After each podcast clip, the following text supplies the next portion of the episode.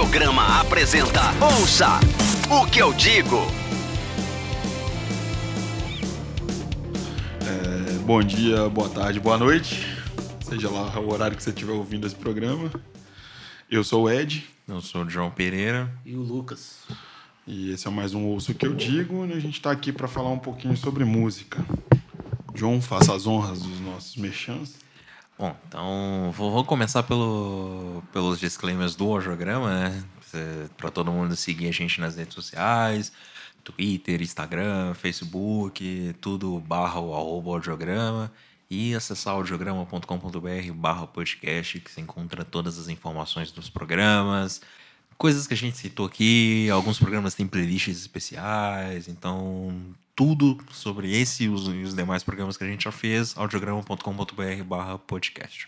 É, agradecendo mais uma vez ao Gleison Solage, a Gala Produções pelas vinhetas, que a gente tem que agradecer eternamente. Exato, eternamente. Agradecer também eternamente ao Floco pela paciência de nos receber aqui o, nos dias que dá pra gente gravar, nos nas horas que dá pra gente gravar, porque nessa rotina doida que a gente vive e tal, enfim. E é isso. É, os agradecimentos estão feitos. Só falar do, do último podcast que a gente, nós três aqui erramos, né? Apostamos no 49ers. Nós apostamos no 49ers, todo mundo errou. Mas, mas nós acertamos num ponto. Shakira e J-Lo fizeram um show é verdade, sensacional. Show. Aquele show. Hum. Eu vou te contar um negócio. Foi de tirar o sono de muito, muita gente aí, muito marmanjo, muita menina também. Foi um negócio de arrepiar mesmo. Foi incrível. E olha que eu nem sou tão fã assim. Apesar que, que a J-Lo, quando ela, quando ela cantou Jane from the Block, me, me remeteu ali aos anos 2000 ali, a primeira década, aos anos de pós-adolescência ali, entendeu? Quando tocava isso nas baladinhas, o, baladinhas, o jovem ali e tal, ouvia essa coisa toda. A época de ouro do hip hop mais pop assim e tal. Exato. E enfim, o Waka Waka me lembrou da Copa de 2010. É, exato. Que não foi grande, uma grande Copa, mas foi legal. Não foi grande, mas foi legal. É, e, sem contar, eu vou, eu vou mais longe ainda. O Rosassi me lembrou domingo, domingo legal, assistindo ah, pro Gugu, a Shakira, quando só a América Latina conhecia a Shakira. Ah, cara, teve um negócio que eu lembrei. Ela... Pode falar, Lucas, desculpa. Não, é só porque, falando de Super Bowl, né? Eu, teve um negócio que eu falei do, do, do Green Bay, que eu quis pesquisar e não tinha. Eu falei que achava, que não tinha certeza e quis pesquisar para ter certeza. Uhum. Que é o, a capacidade do estádio não é maior do que o número de habitantes da cidade, mas é bem próximo, que é bem surreal, né? Totalmente surreal. Dá uma diferença só de 30 mil pessoas, assim. É, bem... é bom que dá pra revezar. 30 mil que não quiser ir é. num jogo, vai os 30 mil que não é. foram no jogo anterior. É só e... deixar o registro aí. Bacana demais. Bacana demais. Altas informações sobre futebol americano. É, aqui também é informação. É, é, aqui tem. Viram o Oscar? Assistiram o Oscar? Tiveram paciência? Tiveram não, não vi o Oscar. Física? Não vi o Oscar, mas. Eu assisti mas... até a hora que o Phoenix ganhou, que era o que eu tava torcendo pra caralho. A hora que ele ganhou, eu mudei de canal. Eu não assisti pelo mesmo motivo que eu não assisto todo ano. Eu acho um saco. A cerimônia ah, é um eu acho meio chata. Não, é bem é, chato mesmo. Eu... Desculpa, eu adoro cinema, gosto muito de ver filme. Tava torcendo muito pro Coringa, pro filme do Coringa ou o Irlandês. Porque, assim, Também. sinceramente, é, eu não assisti o Parasita ainda. Você assistiu? Eu assisti. Você achou isso tudo? Pra caralho. Pra caralho. eu não vi, não. Tá, então eu preciso ver o filme. Pra caralho. Mas assim, dos filmes que eu assisti, eu assisti quase todos. Acho que eu não assisti só o Parasita em 1917 ainda, que inclusive eram os dois mais cotados que eu não vi. Não, eu, mas... como você falou, eu acho tão chato também que assim que o Phoenix ganhou, eu mudei para ver basquete. Eu acho muito blasé a cerimônia, eu acho é. muita, muita coisinha. Adorei o Scorsese dormindo, cochilando. ah, mas, Adorei quem, o Scorsese. Quem não dormiria numa apresentação do Eminem, né? É. Um polêmico de onde já começou, né? Vamos deixar isso aí. É, teve uma apresentação do Eminem, teve a nossa querida Billie Eilish. Billie Eilish cantando é, Eilish, Beatles. Eilish, cantando... Isso. Não, Yesterday, não? Hã? Cantando Beatles. Ah, cantando. Beatles, entendi. Você cantando Heroes. Desculpa. Não, não, não. Quem, cantando Beatles. Quem canta Heroes mesmo, é o Johnny Depp. Exatamente. Muito bem, inclusive. Uhum. É, é, então, teve a apresentação dela, acho que mais pelo lúdico, né? Que ela vai fazer a trilha sonora do novo filme do 007. Sim. É, Billie Eilish, que, segundo os comentaristas da internet, ganhou aquele monte de Grammy fazendo ASMR de música. Sim, saiu um estudo, inclusive, uma, uma galera tentando. Eu, eu não confesso que eu não li a matéria, só vi alguns umas, uns trechos da, do texto. Mas é uma matéria bem completa, segundo as informações, dizendo que ela usou de elementos do, do SMR para conquistar as pessoas na forma de construção das músicas e tal. O e que, que pra isso... mim só torna ela mais genial se ela tiver feito isso. Não, sim. Confesso que não me pega. O disco dela eu acho bem legal, bem fora da curva do que tá sendo feito no pop aí, mas não me pega de, a ponto de achar ela muito foda e tal, mas é uma menina que, pela idade e pelo trampo que tá fazendo, merece pra caralho. Alçar os voos que tá alçando, enfim, essa coisa toda. O que mais que a gente teve de importante aí pra comentar? Nada, né? Super o Kobe passou. morreu, né? Falando de esporte aí. Ah, é, Kobe Bryant morreu. Kobe Bryant morreu. Eu é, e o John ficamos falando nisso meia hora antes. É. Não, mas ele já tinha morrido no, no programa que a gente... Não. A gente, não, tinha não, né? Tinha não. não. Pra, pra gente ele morreu dia 26. Foi, foi, é. foi no domingo depois do programa. É, já foi no... uma grande perda para o esporte mundial, um, um ícone no esporte. Coisas tristes, né? O que mais que aconteceu? Ah, temos o temos um anúncio do novo álbum do Strokes que saiu hoje, né?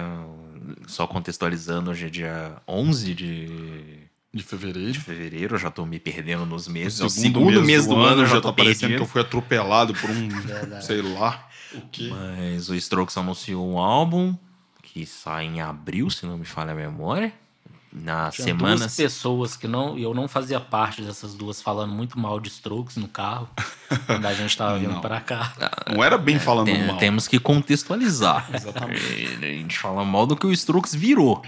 É, é verdade. a gente é verdade. sabe a importância do Strokes, mas né, é inegável que o Strokes virou essa coisa aí. É, o Strokes tem tudo a ver com o assunto de hoje do programa, que a gente vai falar sobre um disco que é seminal em determinada, determinada cena, uma banda que é seminal né, em determinada é, determinada cena, determinado estilo, e o Strokes sim. é uma banda seminal, né? Sim, sim. Goste do Strokes ou não, ou ela não, é uma banda seminal Exatamente. para o surgimento eu... desse novo indie rock. Que... Eles lançam o disco mais emblemático da época, né, Isso. cara? Sim. É... Seguindo o Strokes, tivemos o Whatever People See I Am, do, do, do Art Monkeys, e o Hot Fuzz, que eu, que eu, The Killers. Do, é, do The Killers, que me corrija se eu estiver errado, parece que é a trindade dessa dessa geração ah, sim, ali, sim, né? Concordo, pode, a gente concordo. pode pegar uma outra banda ou outra, uma, uma banda ah, não, ou outra, tem, mas... tem outras bandas que marcaram ali também, né? Mas acho que os três grandes álbuns e as três grandes, as três maiores bandas, né? Do, Dessa nova geração. Do indie rock, indie rock anos 2000, é Strokes, Arctic Monkeys e The Killers mesmo. The Killers, é... A gente não tava falando mal, a gente só tava falando que da, do, no caso do, do Whatever People e do, do Is This It, o Art Monkeys sempre dá um pau no Strokes, né? Então, é, é. um pau. Então, assim, não é, é bem isso. falar mal, mas assim... É só contextualizar a verdade. É. Ouça o que eu digo. Gente, é, delongamos um pouquinho para introduzir o programa e eu queria falar sobre uma matéria que eu li, já para começar o assunto do programa, antes do Lucas introduzir para o assunto. Uma matéria que eu li esses dias falando, da Sharon falando que ouvir é, Ordinary Man faz ela chorar. É, Ordinary Man, pra quem não sabe, é o single mais recente do Ozzy, do disco novo que vai sair, acho que mês que vem, né, John? É, sai agora em março. Sai agora em março. Sai agora em março. O disco também se chama Ordinary Man. Isso, e eu queria dizer pra Sharon que não é só ela que chora, não, viu? Muita gente Muita chorou. Muita gente chora aí ouvindo essa música, porque é uma música que tem uma letra muito forte. Apesar de ser uma letra simples, é uma letra visceral pra caramba, porque quem conhece a trajetória do Ozzy, quem conhece a carreira dele ali, sabe que é uma, uma música autobiográfica, Sim. entendeu? Ele é uma música de despedida, tomara que despedida de carreira. E eu postei essa música no meu stories do Instagram semana passada e coloquei um comentário falando que eu tô com muito medo, porque esse disco tá com a aura de, do, do Black Star do cacete, né? É verdade. Ele tá Sim. com a aura de Black Star do, do, do Bowie tem tudo para ser. Você comentou isso no, no programa anterior, que tem tudo para ser um dos maiores, melhores discos da carreira do Ozzy. Real. E esse disco tá assim, tudo para ser um negócio bem. Tá, tá preocupante. Tá preocupante porque cada entrevista que o Ozzy dá, ele tá pior. Cada aparição dele, ele tá pior. A aparição dele no Grammy foi um negócio assustador. Sim, Vocês viram? Sim, sim. Ele tava muito ele mal. Tava, ele, ele não falou nada, Não né? falou nada. Ele subiu ao palco com a Sharon pra entregar para entregar dois prêmios, se eu não me engano, foram dois prêmios em sequência ali. Não, foi foi para entregar um prêmio e pra chamar uma atração. E ele só fala, a única coisa que ele falou foi Her, que era o nome da, da mina que ia cantar. Nossa. E de resto ele ficou calado e só a Sharon falando e fazendo umas piadinhas e tal. Não, não, no tapete vermelho ele já tava do extremo, uma figura, É, no- assim, a figura cadavérica mesmo, assim. É, então, no- assim, eu acho que... No tapete ele tava com a, com a Kelly, né? Com a Tem Kelly. É. várias fotos dele com a Kelly. Então, E uma coisa é fato, toda vez que a família começa a desmentir muito o laudo médico, você pode saber que alguma coisa errada tá acontecendo. É, surgiu o TMZ, que é aquela merda de portal sensacionalista de fofoca musical, mas que dá sempre uma pauta certa, dá sempre o furo correto. Disse que o Ozzy já tá com dificuldade, isso no ano passado, já tava com dificuldade de reconhecer a família naquela, naquela ocasião. E a família veio, que ele estava muito tempo internado e tal, e a família veio a público dizer que não, principalmente a Kelly, veio falando que não tinha nada disso, que ele estava só com doente. Mas já vinha dando sinais de que a saúde dele está muito ruim desde, aquela, desde, desde o ano passado mesmo. Aí ele deu aquela entrevista horrorosa, falando de, como foi o ano dele, enfim. saiu, mas lembrando só, puxando um gancho Ozzy, né? Porque agora ele tá falando bastante, tá dando várias entrevistas, tá sendo procurado por Deus e mundo pra falar. Pra falar, lógico. Ele falou sobre o Black Sabbath, né? Ele falou sobre o Tom, sobre o Tom É, Iommi, falou que ele que ele se sentia intimidado pelo Tommy. Até hoje, e né? até hoje ele se sente intimidado pelo Tommy. Pelo talento do Tommy, É, que ele não sabe pode- como é que o Tommy toca é. guitarra por causa é. dos dedos. Ele Foi Uma parada muito emocionada da parte do Ozzy, É, né? Mas isso, você pode ver até uma mudança de postura dele nos shows. Assim, o Ozzy é muito mais espalhafatoso no show solo dele do que com Black Sabbath. sim. Teve uma, uma, uma, ocasião na, na história do Black Sabbath em que o Ozzy cantava no canto do palco, É. perto das caixas, o Tony no meio do palco, né? O Geezer esse do outro DVD. lado e a batera no fundo. Era. Então, assim, o, o Tem um show, o frontman Ozzy com a roupa branca, né? é um Esse clássico. show é famoso. É, a- e, Mas é e- ridículo e tem isso, gente né, que cara? fala, é ridículo, mas tem gente que fala que essa época o, o Black Sabbath já começou a entrar em colapso nessa época. E é mentira, porque essa época foi na turnê do, do, do volume 4. E a banda tava no É auge. assim? É, é antigo assim. Eu achava que era mais na Antigo época assim. do Technical Ecstasy. Não, não, não. Foi na turnê do volume 4 esse show e o Ozzy ainda tava, e a banda ainda tava no auge. Então, é. Sobre o que a gente vai falar mesmo? A gente já tá falando há 20 Não, pois minutos. é. Hoje, igual vocês falaram, dia 11, depois de amanhã, no dia que sai né, o podcast, completa 50 anos do disco de estreia do Black Sabbath. Que é um. Ó, hoje tem que usar a palavra descasso. né? Hoje não vai ter jeito de segurar. É um puta de um descasso. E, assim, no, pro início assim, do rock pesado, né? Do heavy metal, enfim, foi um ano muito emblemático, porque sai esse. Não só esse, mas também o segundo disco do Black Sabbath, né? Para nós. Pra nós. E também o primeiro disco da formação clássica do Deep Purple, né? Disco em rock. Então, Que é um petardo de disco É. também. Que, mo- é, que são três discos. que- Falar o quê, né? Mas não tem o que dizer. Então, Então é isso, acabou o programa. É, não tem o que dizer. a gente Pronto, não tem o que acabou. dizer, então acabou. Para contextualizar um pouquinho, gente, o, termo heavy metal no Brasil ele foi cunhado por uma revista, eu não vou lembrar o nome da revista agora, e uma matéria, não, foi uma matéria que saiu nessa revista falando que existiam três bandas de rock que faziam rock que parecia é, metais batendo, né, metais pesados batendo, que era o Deep Purple, o Led Zeppelin e o Black Sabbath. Só que depois a gente escuta essas lendas e fica fa- ouvindo falar e repetindo e vira verdade absoluta. Só É. que quem a gente que, que, que começou a pesquisar ouvir mais rock sabe que o LED nunca foi uma banda de metal pesado até então, né? Nunca tinha sido. É, o eu- LED era uma banda de blues praticamente, É, no blues ano rock. anterior, né, em 69, eles lançam um disco que já é bem mais pesado que o primeiro, né? É. O 2 é bem mais pesado, tem muito riff ali de baixo guitarra. Mas uma coisa que eu achei curiosa, eu fui olhar as datas dos discos, assim, para mim era muito nítido que o Black Sabbath de Purple tinha muita influência do segundo disco do Led Zeppelin. Só que eu vi que o seguinte, o Black Sabbath, aliás, o de Purple, começa a gravação do In Rock no dia 14 de outubro. No dia do meu aniversário. De 69, é mesmo? Eu não era nascido ainda. Não, eu imagino, né? Mas... Enfim, eles começam no dia 14 de outubro. Aí o Black Sabbath grava, acho que o disco inteiro, né? O primeiro disco em um dia, no dia 16, ou em dois dias, agora não lembro. E o 2 do LED é lançado no dia 22 de outubro. Olha que período, né? É, um período bem produtivo. Mas assim, o, então assim, o Deep Purple, ele pode ter sido influenciado porque durou alguns meses, né, a gravação. Acho que só foi terminado em 70, lá por abril, assim. Mas o Black Sabbath não. Eles gravam o disco inteiro antes de escutar o 2 do Led Zeppelin. Mas eu vi uma matéria também, o Ozzy fala que o Led foi uma grande influência para ele, os dois primeiros discos, ainda que ele não tenha escutado quando eles gravaram o primeiro do Black Sabbath, mas ele fala que os dois primeiros influenciaram muito ele. Na verdade, o Ozzy tem, faz referência ao Yardbirds, né? Na, na, na própria biografia dele, que era ah, a banda do. do... É, passou o Jeff Beck. É, o... Jeff Beck. O Yardbirds era a banda do Jim Page. Sim, o Jim Page é, também Jim passou Page. lá. E o Eric Clapton também. É, o Eric Clapton com o Cream, né? Ou não? Não, eu acho que os três passaram pelos Yardbirds.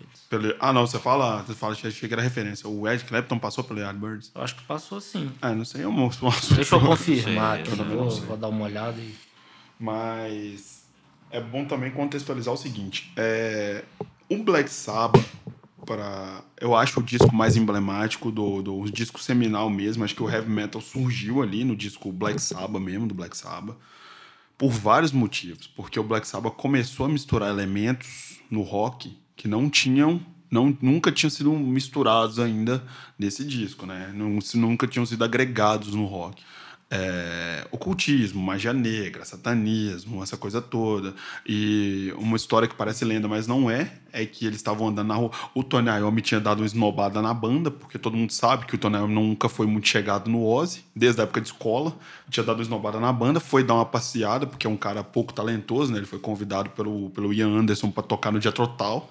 Fez uns shows, não deu certo, voltou com outra mentalidade. Estavam andando na rua e tinha uma sessão de cinema de terror um deles, não vou saber quem foi, teve a ideia de falar: pô, se a galera paga pra sentir medo no cinema, por que, que os caras não vão sentir medo ouvindo música?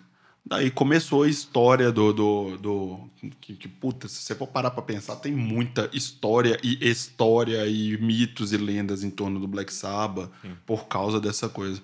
Dessa coisa do, do, do, do, ocultismo, do satanismo e tal. Mas isso aí é, é não é o, o, que nos interessa. Nos interessa é o som, né? É. Apesar que pô, o disco me influenciou a pesquisar muita coisa quando eu era adolescente, quando eu conheci o Black Sabbath, eu não vou repetir essa história, mas foi o disco que me fez realmente gostar de rock e tal. É, me fez por ter curiosidade sobre vários assuntos, inclusive magia, essa coisa toda, ocultismo. Eu, eu pesquisei muita coisa por causa de influência das letras do, do, do disco também e tal. Tá vendo? Por isso que nós temos aí pessoas que falam que o rock leva ao satanismo, leva é, às outras coisas e leva. Vamos tirar a razão dessa. Né? Eu também não, é. cara, mas o rock, o rock tem, tinha essa pegada de mauzão, mauzão mesmo nessa época, né? Uma coisa do mal e tal. Até no pedaço dos anos 90 ali, tinha umas bandas ainda que ainda levavam essa, Sim. essa pecha de, de, de banda do, do Satanás. Inclusive vai ter marcha por, pelo Satanás aqui em BH, vocês viram isso? Não vi, não. marcha vi, contra não, a família pelo Satanás. Não vi não, mas já tô querendo. Lá na Praça da Liberdade. Vai ter mais Nossa gente senhora. do que na caminhada a favor do Bolsonaro, mas enfim. Ouça o que eu digo. Bom, mas uma coisa que eu achei legal, assim, teve uma matéria mesmo que mostrou 10 músicas antes do heavy metal. Qual que era o cenário da época? O que, que tinha, o que, que tinha tocando? Era mod, né? Tinha. tinha... É, tinha muito rockabilly. Tinha rockabilly, tinha mod, que era o The Who, a galera do The Who ali e tal, que, que fazia um som mais assim. Tinha... Já tinha o rock mais psicodélico. Tinha rock psicodélico. Tinha uma ascensão do progressivo muito grande. É já começava ali, né? É, tinha a sessão do progressivo, com, principalmente com o prim, primeiro e segundo disco do, já do, do, Pink Floyd, né? É, o primeiro do Pink Floyd tinha King Crimson, é, tinha King, King Crimson, Crimson, tinha. tinha Emerson Lake Palmer também que estava destacando, tinha Genesis já também na área. Tinha muita coisa, né? Janis Joplin, Beatles, Beatles. Stones. Cream. É. Cream, verdade. Tinha Cream, tinha. Um pouco antes, os Kinks, né? Que é uma banda citada pelo Ozzy e pelo Geezer, que eles gostam muito. É, e até Kinks... you, really, é, you Really Got Me é uma música citada nessa matéria, né? Então, Kinks é a banda, é a espécie de, de, de, de, gêmeo do mal, né? Do, dos Beatles, né? Que é aquela que ficou sempre em segundo plano, mas que era uma banda tão importante quanto os Beatles durante um período, no início da carreira dos Beatles, os Kinks eram quase que eh, é. tinham o mesmo nível de importância. Eu até peguei o disco deles que tem You Really Got Me, é um descasso, muito legal. Nunca tinha escutado.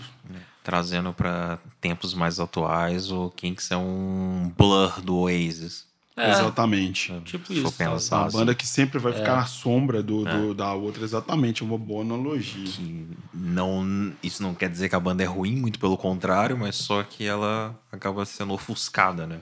É. Tinha Eu, Beach Boys. Tinha... É. Tem, tem algumas músicas assim, não sei vocês, assim, o que, que vocês acham, mas eu acho que assim, o Jimi Hendrix fez algumas, assim, talvez Purple Haze. É, tem uma dessa lista Talvez fosse até legal colocar né, essa lista assim para quem quiser ver. Tem uma música, acho que a pronúncia é Blue Tear. Tem uma música que chama Summertime Blues. É uma porradaria para a época. Essa música é de 68, também não conhecia.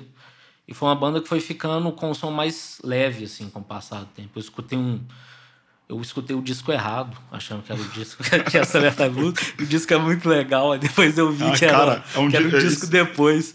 Aí eu escutei esse também, que tem a Summertime, e ele é mais pesado. Mas vale a pena demais. É uma banda que eu quero dar uma atenção, assim, pegar para conhecer. É bem a cara do osso que eu digo mesmo. A gente fazer pesquisa e falar, vou ouvir o disco que tá é. lá e ouvir o disco errado. É, é maravilhoso. Não, e é, um a resumo. gente tem que falar que acho que a gente nunca pensou numa pauta, começou a pesquisa com tempo tanto com tanto tempo de antecedência, né? É, e eu uma semana. Mesmo, uma semana.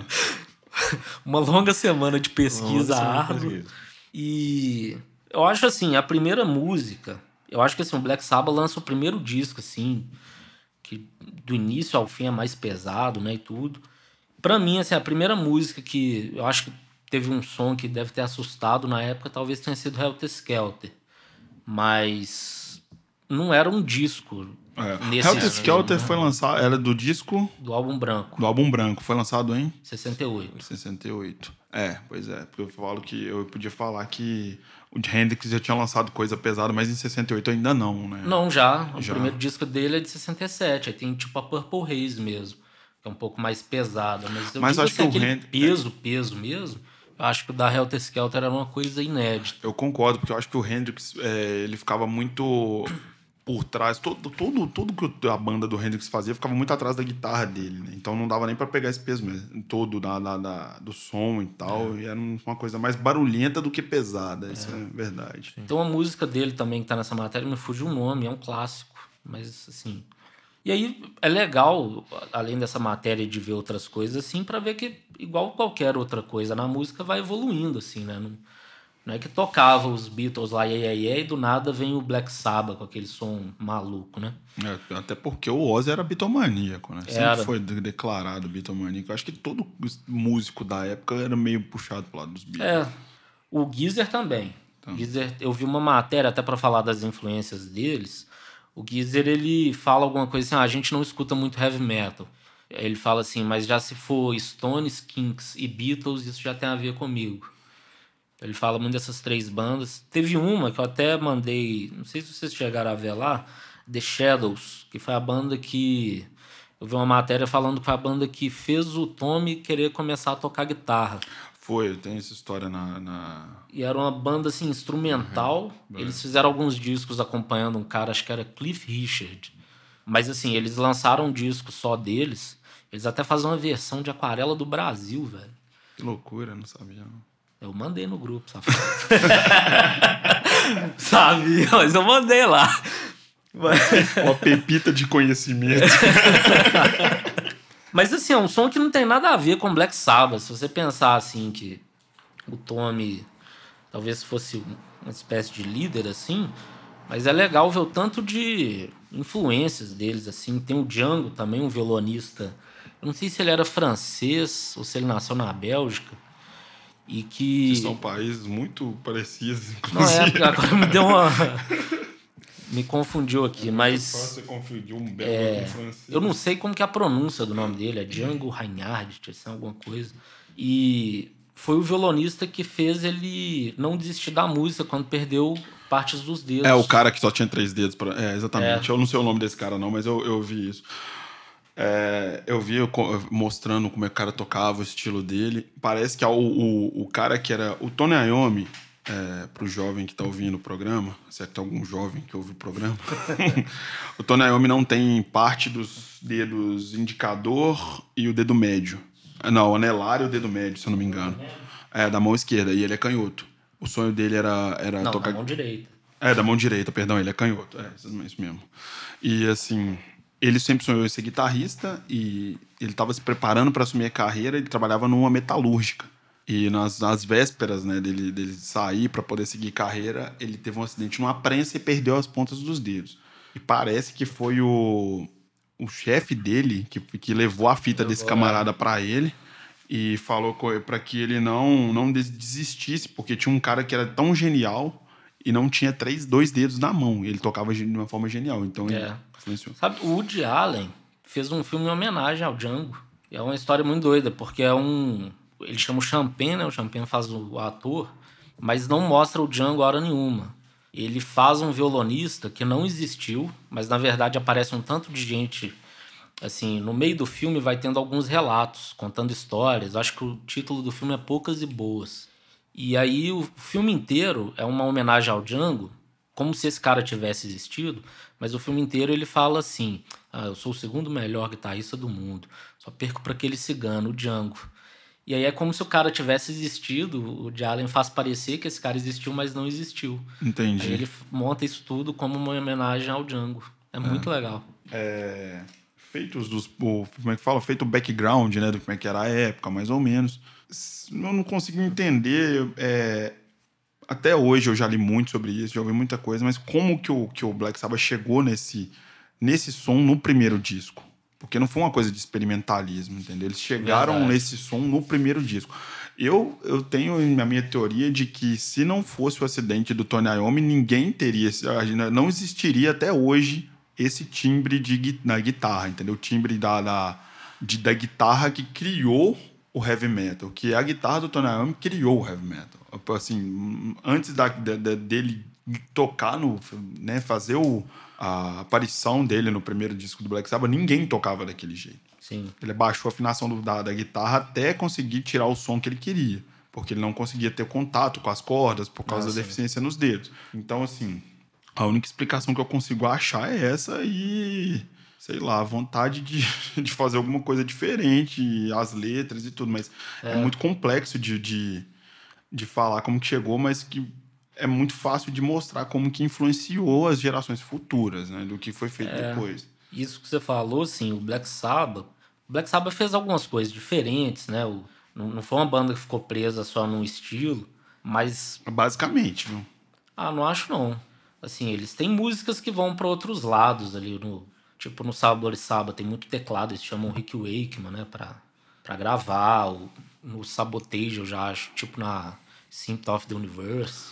É, tem uns passeios, né? É, é mas é muito, é muito, outro, muito, né? mas... como é que fala? É muito sutil, não, não é nada que descaracterize não, a, sim. A, o som da banda. Mas isso que eu ia falar, mas o primeiro disco já vem com aquela cara de disco dele, disco, tem uma identidade. Eu acho que é isso. Pode continuar o que você tava falando. Onde que eu tava? Que eu nem lembro mais. Aqui na casa do Floco, mas eu não sei. Não, já nem lembro mais, confesso. Mas e assim, o que, que vocês acham desses discos? O que, que vocês gostam mais, enfim? Eu gosto pouco de Black Sabbath. É, sua banda favorita, né? É. Algum desses dois discos é seu favorito? Do Qual Black Sabbath? Fala, Paranoid. E o Black Sabbath é isso? Não, completando meu, meu, meu, olha, meu disco, o disco Black Sabbath, do, o Black Sabbath, o primeiro disco mesmo, o, o, o álbum Black Sabbath é o meu disco favorito da vida. Então, do Black Sabbath, então, nem se fala. Ah, tá, entendi. Eu acho que não tem como eu, eu, eu, eu, desvincular a minha vida desse disco, assim, sabe? O rumo que ela tomou e tal.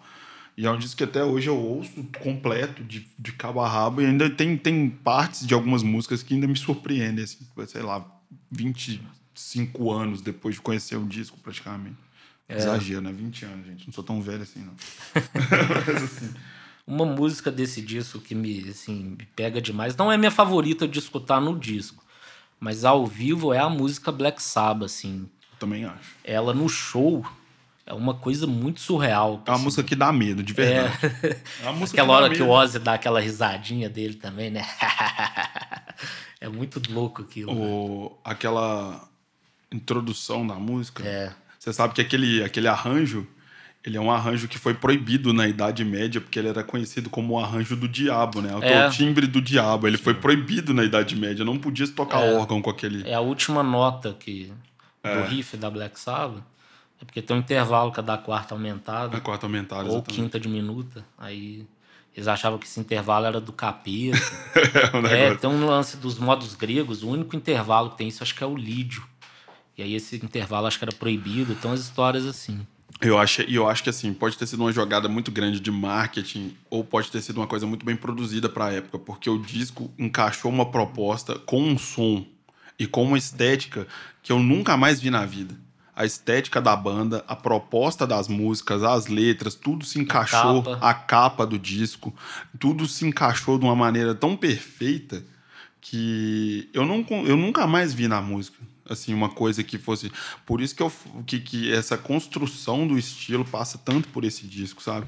Porque por exemplo você citou Symptom the Universe né? Que é aquela música do Sabotage, do Sabotage é, tem uma versão dessa música do Sepultura, do Sepultura e para muita gente essa música foi o início do thrash metal. É. Porque é o, é, o Black Sabbath sendo seminal em outro estilo, entendeu? Porque é, é uma pegada diferente. Foi o último o grande riff marcante da história do, da primeira fase do Black Sabbath, acho que foi dessa música. Pode ser, é. é. porque a banda já tava de saco cheio, já tava querendo meter o pé no Ozzy, né? Com razão, inclusive. Mas ah, foi, foi mesmo a franga, em frangalhos, a banda ainda teve essa, essa, é. esse estalo. Até vi uma matéria do. falando. O Igor Cavaleira, ele fala que para ele o Bill Ward é um dos três maiores bateristas do rock. Assim, ele fala, cara, o que esse cara fez, tanto de gente que ele influenciou e tudo.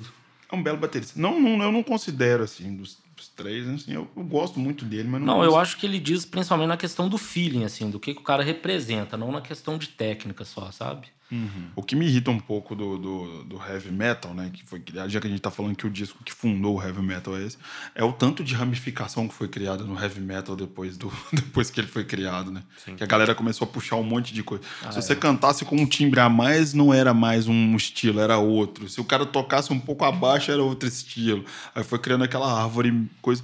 Que até no black metal, que, que veio, que, que vai se enraizando, né? Vai enchendo de galho até chegar no black metal, que se você for parar para pensar esteticamente, tem tudo a ver com o Black Sabbath do Black Sabbath, entendeu? A estética do black ah, metal. Sim. Então, assim, é um disco absurdo de, de, de, influência, assim. Não tem, não tem muito o que questionar a respeito, não, entendeu? Bom, e o Deep Purple, assim, no geral? A gente falou um pouco, mas o que, que vocês acham, assim, da banda, dessa formação clássica, então, uma mudança desgraçada do início do Deep Purple para o que virou, né?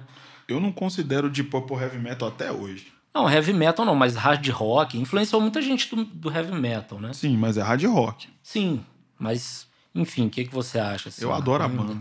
É uma das minhas bandas favoritas. Não, não, não eu tem também. muito o que dizer, eu adoro a banda. Não, esse disco em especial, cara, o In Rock, tanto ele quanto o Machine Head, são dois discos que me lembram muito assim, a época que eu, que eu comecei a tocar baixo. São dois discos que eu sabia quase todas as músicas. Assim. Machine Head, principalmente, acho que eu só não sabia Lazy. E dele eu também tirei porque tem muito riff de baixo e guitarra junto, que eu acho que é a maior contribuição do Deep Purple, assim, né? O tanto de frase ali de riff, baixo, guitarra e teclado junto. Enfim, eu acho legal demais. O John Lord é um dos músicos que eu mais gosto de ouvir tocar. Eu também. Talvez ele seja meu favorito. eu gosto assim. muito, eu aprendi, eu, gostar, eu aprendi a engolir teclado no rock, porque eu era meio chato com isso, sabe? No, no hard rock, assim, não gostava. Eu também não. Quando Até eu hoje eu não a... gosto tanto. É, eu também mas não gosto Purple, tanto. Eu acho mas o Deep Purple eu acho fenomenal. Eu gosto dessa, dessa formação, que é a formação clássica, já que a gente está falando de surgimento do coisa, a gente tem que se prender nessa formação.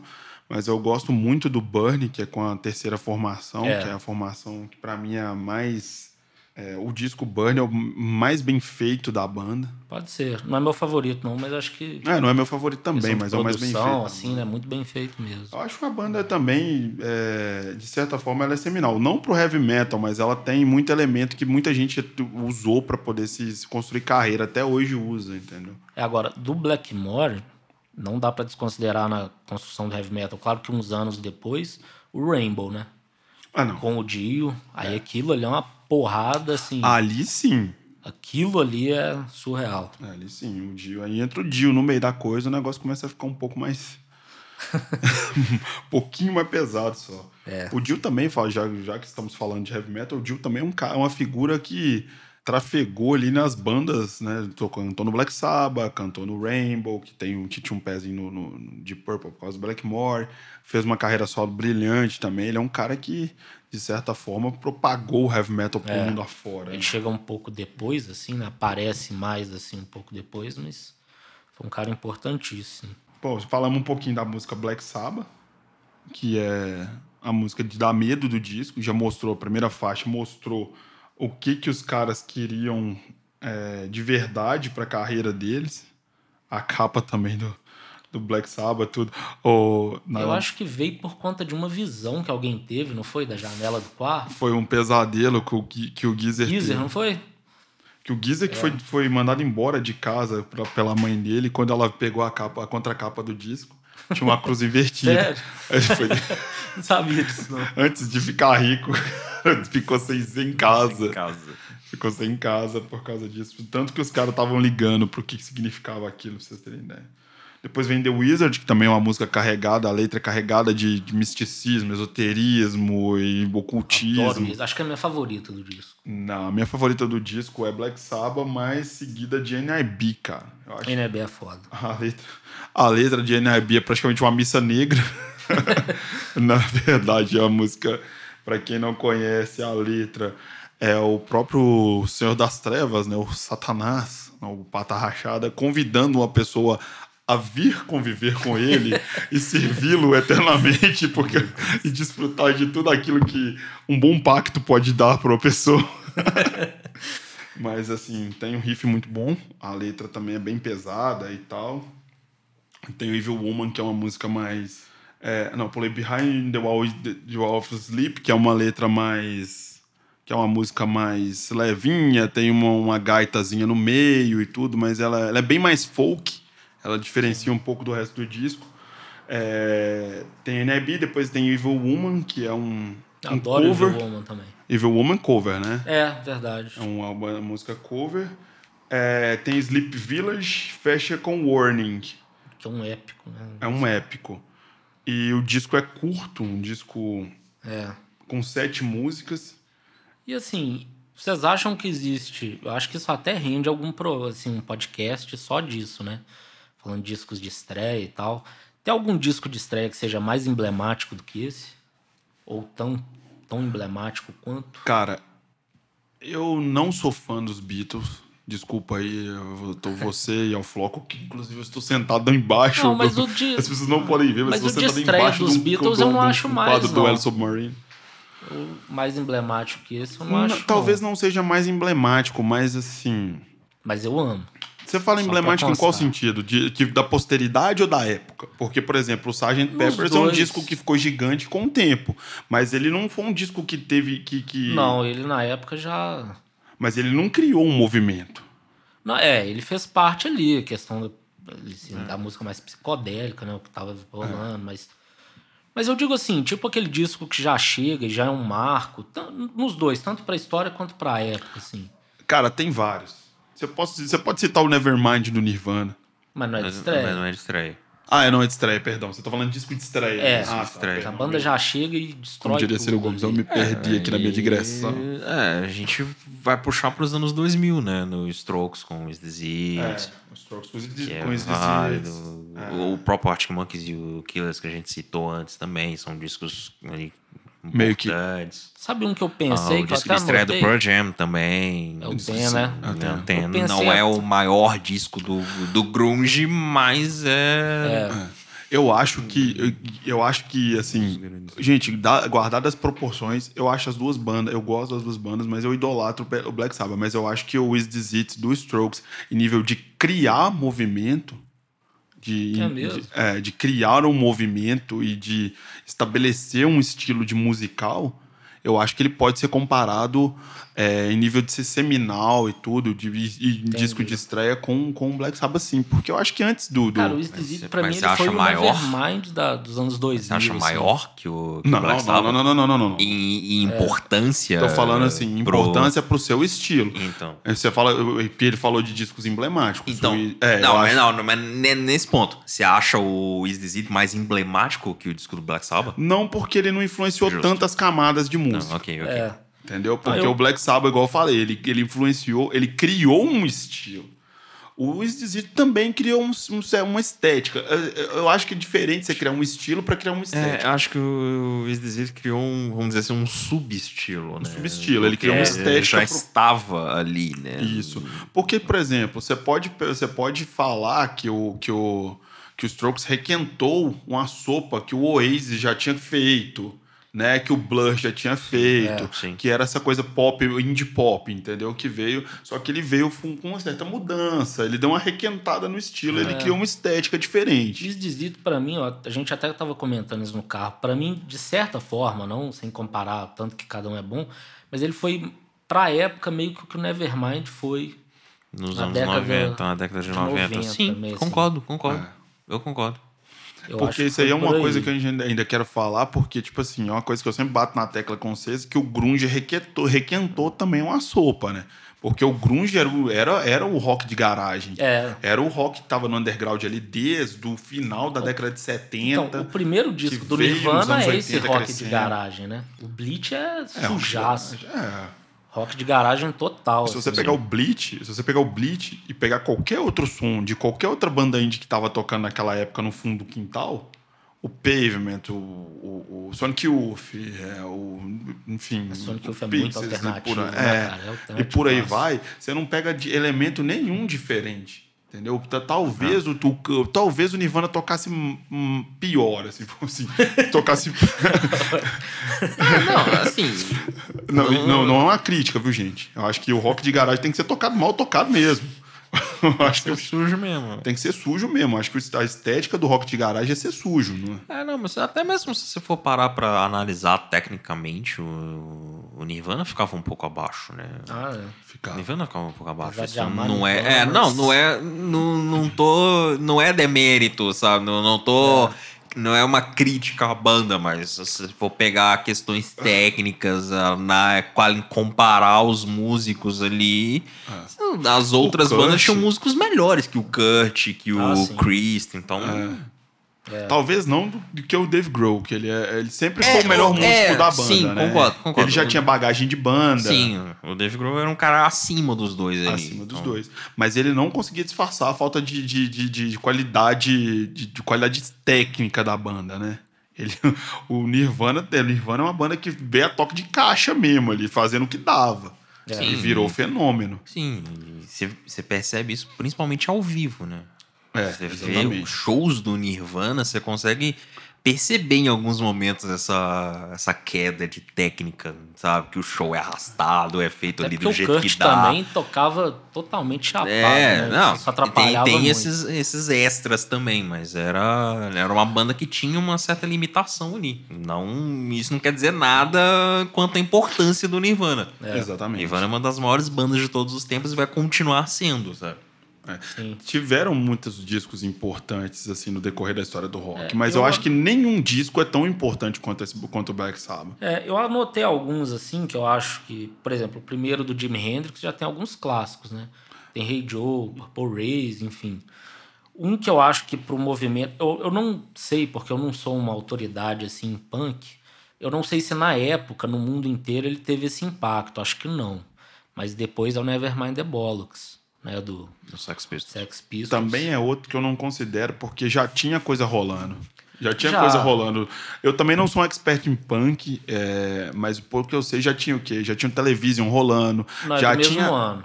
ah, o, Television, o- o primeiro disco do Television. É o Marco Imun, primeiro? É. É, eu acho que sim. Então são do mesmo ano. Então, mas já tinha uma cena rolando. Ramones, o acho que vem um, dia, um ano antes. Um ano antes. e é já tinha uma cena rolando no, né? no, no, no CBGB, lá né, nos Estados Unidos, o, o, aquele pub clássico, o CBGB, que revelou tanta banda. Uhum. Já tinha uma cena fervendo ali que já era uma cena mais punk. Ah. Isso nos Estados Unidos. Agora, se você for falar da estética do punk, quem criou a estética mesmo? Porque para mim, se você falar assim, o que, que é a personificação? O que, que é o punk, a pessoa punk? É o Cid Vícios. Entendeu? Eu acho que ele só grava uma música do disco. É, ele é um. Eu acho que ele só grava uma. Acho que o Glenn que grava todas. Eu não conheço ninguém que não tocou nada, que não fez absolutamente nada musicalmente pra música que é tão icônico é. quanto o Cid Vícios, entendeu? Isso é, ele é um fenômeno. Para mim, ele é, é um fenômeno. Mas isso que eu falei dele, eu preciso confirmar, assim, eu não tenho certeza, não. Não, esse, eu isso acho é que fato. ele só grava uma música. Eu acho que ele, se ele grava uma é muito, porque eu acho que tiveram que refazer o baixo todo. É, e antes de não tocar baixo no, no, no, Sex Pistols, ele não tocou bateria no Suzy the Bench. Você sabe que era pra ele ter sido o primeiro baterista é. da Suzy. Então, hum, assim. É... Um disco também de estreia, que na época eu acho que foi importante demais. E assim, era quando o Grunge já tava dando a caída, é o primeiro do Oasis também, né? Sim, no. Pro Britpop ali, as é, bandas inglesas o... voltarem ali, né, e tal. É a. Vamos dizer assim, é o. Sei lá, usar Renascimento é um negócio meio forte, né? É. Uhum. Mas é, é o disco que deu uma alavancada, né, é. no, no Britpop. De volta, né?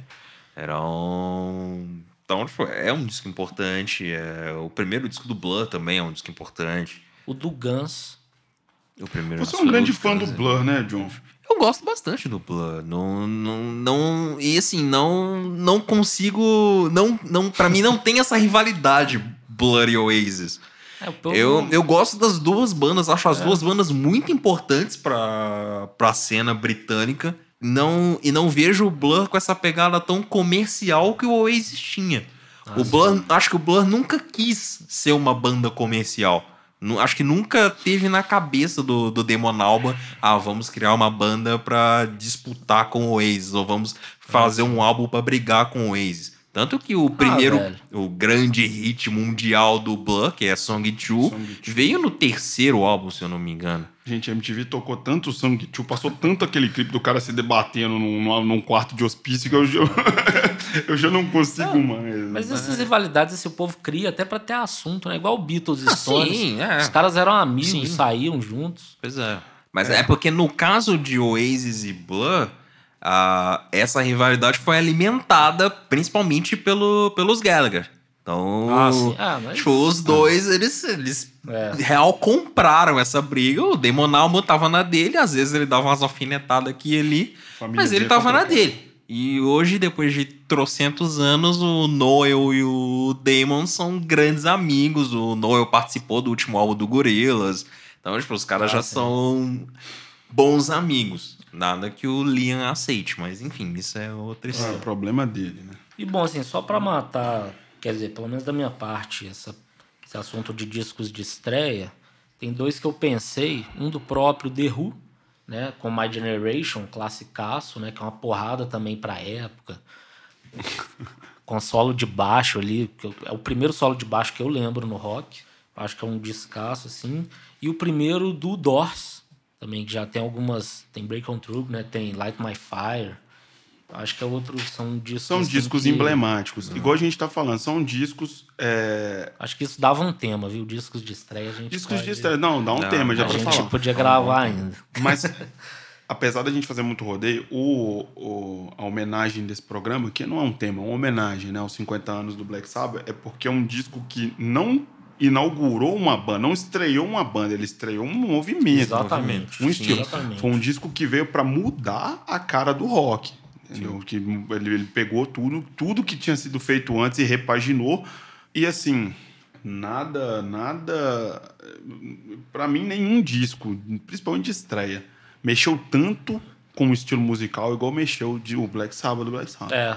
Eu tenho vários discos de estreia de, que, você pode citar que, que, é, que são dá, pedra. Dá pra lembrar do Kill and All do Metallica também. Também, que, é verdade. Dá pra...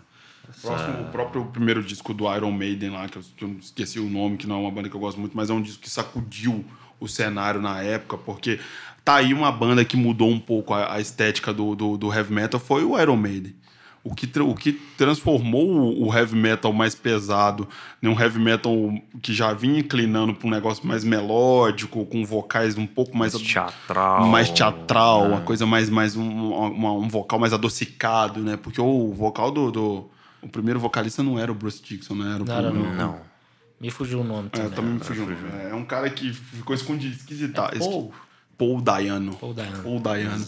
Não era tão adocicado o vocal dele, mas quando, quando entrou o Bruce Dixon na banda, que agregou esse vocal, assim, ele já, já, já mudou um pouco a estética, né?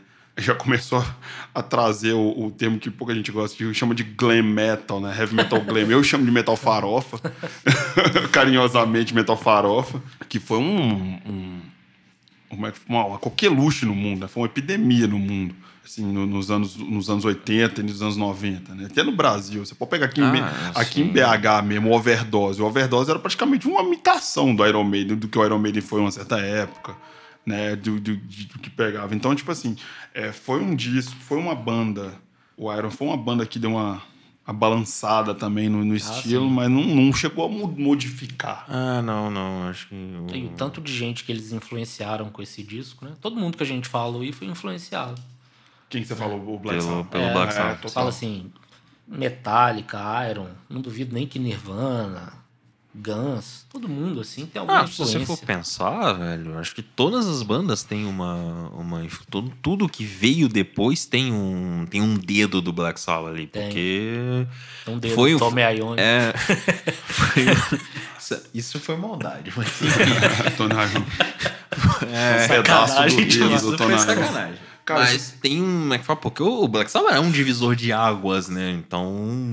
Todo mundo ali tem um, um pouquinho do disco, né? Sim. E se você for parar pra pensar, é uma banda que consegue influ influenciar o black metal e um rock mais um pop rock, entendeu?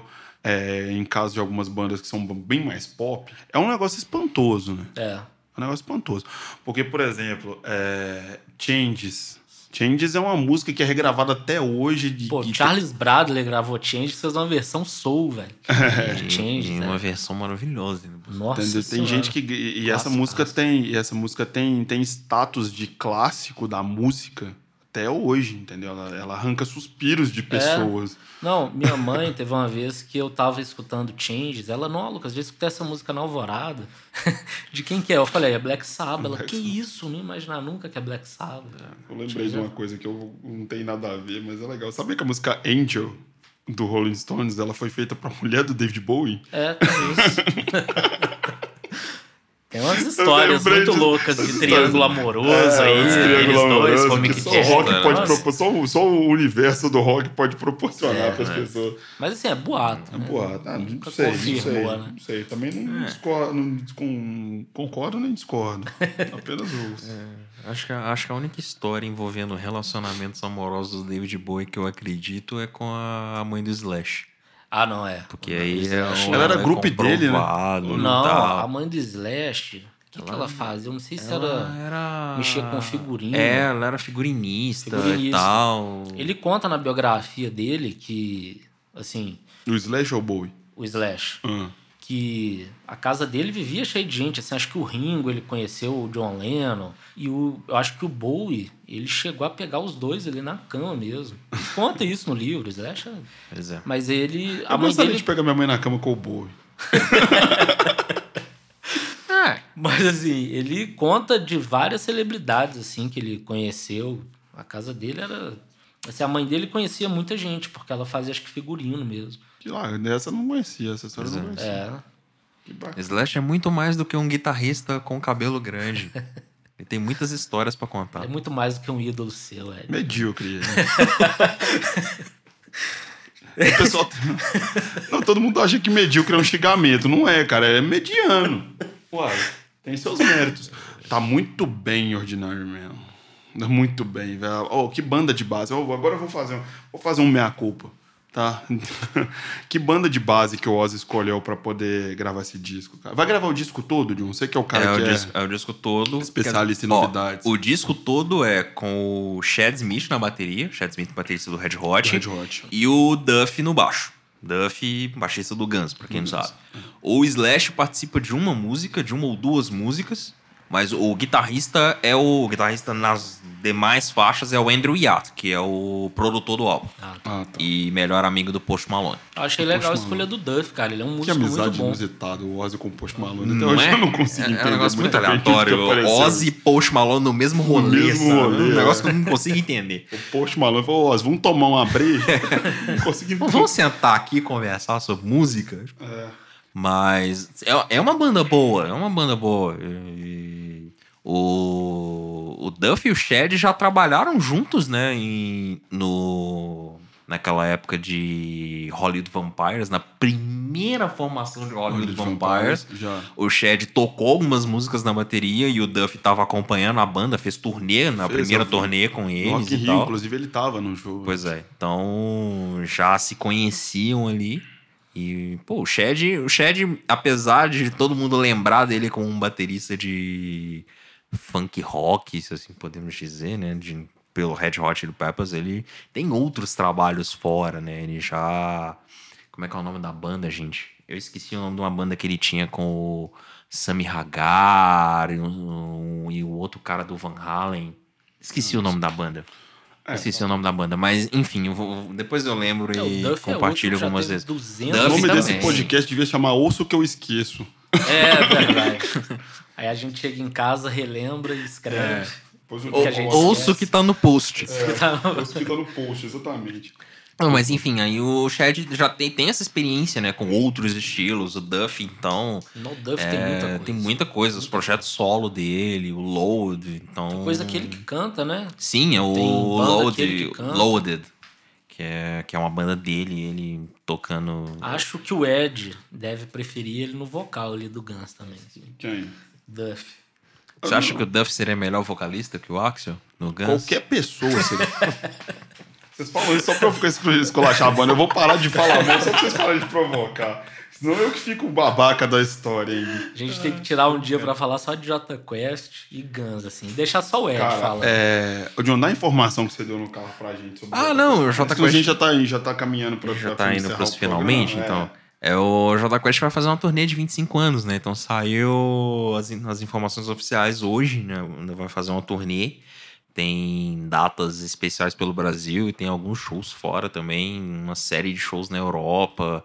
Então a banda vai comemorar os seus 25 anos aí em grande estilo, né? Hoje o Jota Quest é a maior banda de Minas em atividade, se a gente já considerar o Skank como terminada, né? Então, Jota Quest vai comemorar esses 25 anos de estrada. E é, é um negócio que, assim, eu, eu, eu entendo a data comemorativa, eu acho legal você exaltar a sua vida, mas o Jota Quest acabou de relembrar a sua carreira Cara, num show acústico. Aí os caras vão sair em turnê tocando as mesmas músicas Que de eles novo. tocaram versão plugada. É, em versão plugada pra comemorar os 25 anos. Aí, tipo, eu fico meio, pô, duas turnês assim, acho meio. Sei lá. Mas. O acho que fica os- rindo da banda aqui, cara. Nossa, que situação, velho. É complicado. Esperando dias melhores. Inclusive, a turnê vai se chamar Dias Melhores. Meu Deus do Você céu. tá zoando? Não, Não, não, para sério. de piorar. O nome da turnê é Dias Melhores. É. É Enfim. difícil comentar, né? Depois disso, falar o quê, né? Eu vou, eu vou dizer o quê? Eu gostaria de, de- Já deu suas últimas palavras? Ah, já, depois As suas disso. últimas palavras vão ser essas, João? Não, espero que não. Cara, eu, eu confesso que eu não tenho mais nada pra falar, mas. É, hoje foi um programa que você ficou mais ouvindo do que. É, foi um programa que eu aprendi mais, sabe? Eu não, não conheço muito do, do Tudo heavy que o John metal, falou no então programa do Lola, ele. É, galera. Fiquei Que só. aquele o John nu. Não, aquele eu falei demais, mas enfim. Ah, inclusive, é, vou, vou soltar Mas a não tô última. reclamando, porque tinha que ser você mesmo. Já, já aproveitando aí, o Lola Palusa tá cheio das promoções aí pra vender ingresso. E saiu hoje um. Eu esqueci o nome do. do... Como que é uma promoção do Lola? Só 700 reais? Não, é não, isso? quem me dera. Novecentão, filho. Novecentão. Pra ver Strokes. É Lola Double, que é o nome da promoção. Que você tinha a opção do Lola Day, que você comprava um, um dia E você tinha o Lola Pass que você comprava três dias. Agora você tem o Lola Double que você compra dois dias do festival. Você pode escolher sexta, sábado, sábado, domingo, sexta e domingo, enfim, vai da, da sua preferência. Mas saiu aí, tá aí o, a, a novidade do Lollapalooza tentando vender os seus ingressos para 2020. Né? Essa edição que tem Guns, Travis Scott e Strokes. Strokes que tocará músicas novas. Strokes que fará algo que eu tinha falado né, naquele, no, no programa do Lola que Trazer tipo, novidade. talvez valesse a pena ver se a banda trouxesse coisas novas. Eu acho A banda mais- vai trazer coisas novas. Se vai valer a pena ou não, aí a gente vai ter que ter uma Mas conversa. eu mais acho mais digno do que não tocar nada novo. Não, sim, claro. Mentira, talvez não seja, mas assim, pra, é, é, Não, na é- minha concepção de, de, de, de- Depois do show a gente vai saber. É, Mas não, não, dá, de- não dá pra entrar no mérito da qualidade antes de ouvir as coisas. Mas eu acho mais válido a banda fazer um show com músicas novas, entregando. Pronta pra entregar um novo álbum, do que só requentando as coisas como o Guns tem, tem feito nos últimos três anos.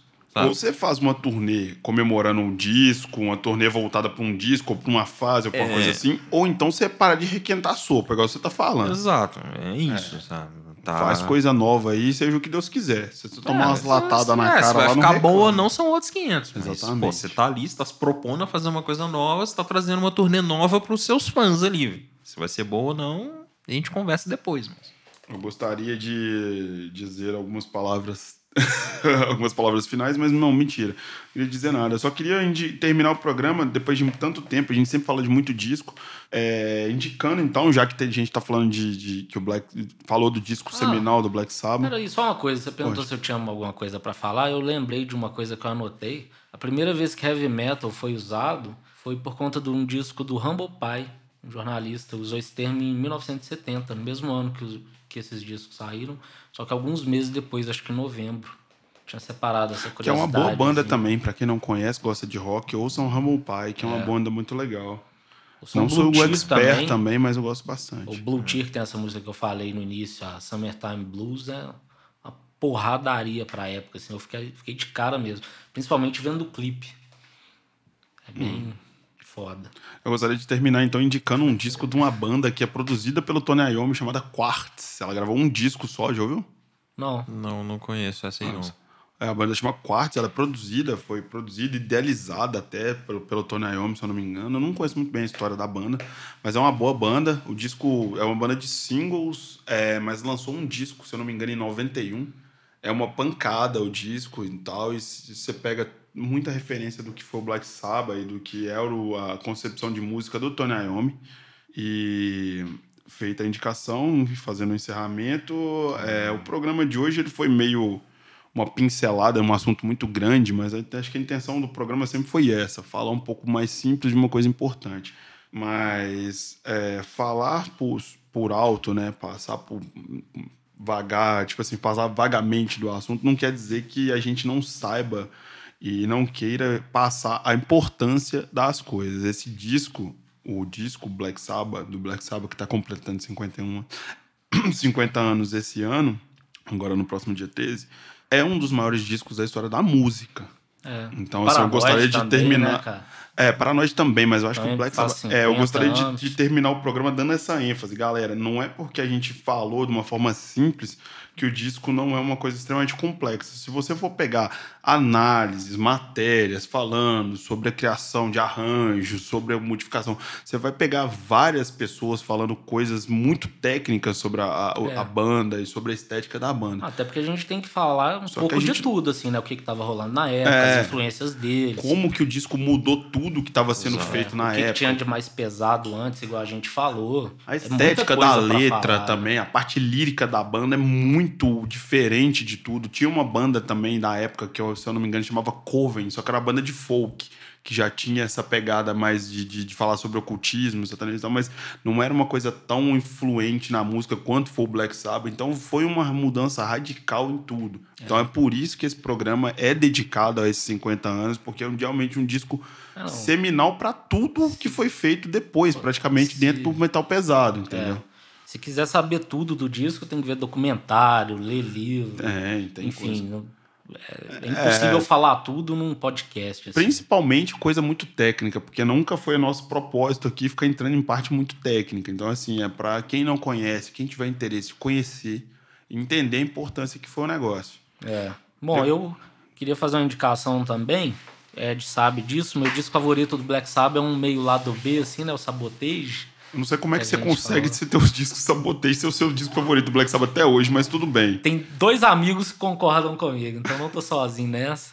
E é um descasso. Descasso. Descasso mesmo, é um descasso mesmo. Puta descasso. É o último disco da formação clássica do Black Sabbath. Não, depois teve o Never Say Die e o Technical Ecstasy. Ah, é verdade, perdão. É. Não, sou. Foi. Ah, foi, é, me, foi, me perdi. certeza. É, é verdade, eu tô confundindo o Sabotage com o Technical Ecstasy. O Technical Ecstasy foi o disco meia boca do Black Sabbath que segundo a crítica especializada, é o pior disco do Black Sabbath e ele foi o disco, disco que encerrou é. a formação clássica. Acho que os meus dois favoritos são ele e o Sábado Sabbath, mas tem um carinho maior com o Sabotage. Eu escutei ele demais. É, é um pra... disco que vale muito a pena. Ah, e tomara que, que, que o disco o disco Ordinary Man não seja o último disco. O último disco. É. Não, vai ser o último disco. Tem um outro disco, também ah, que eu queria mencionar aqui. Nossa, não, na moral. Não, eu Black... também tenho uma dica aqui agora não, também. É o Black Beleza. Science, de uma banda que me, me fugiu o nome, mas não é difícil de achar. É uma banda que o Geezer Butler fez parte. Esse disco é de 97, eu acho.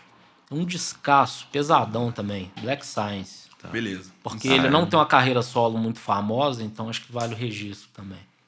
Feito o registro. Eu, eu, eu, vou deixar um dos álbuns que marcaram o thrash metal e o começo ali. Começo não, né? E o new metal ali e tal. Eu queria indicar para todo mundo o Senenga do Metallica, sabe, em 2003. todo mundo deveria Nossa escutar. Senhora. Ô, John. Mas é isso, escutem. Então é isso aí, galera. Escuta Mentira. mesmo. Pelo menos para falar mal. Se você quer falar mal de alguma coisa, escuta aquela coisa. Então é isso. É, forte abraço, um beijo e tchau. Você ouviu? Ouça o que eu digo.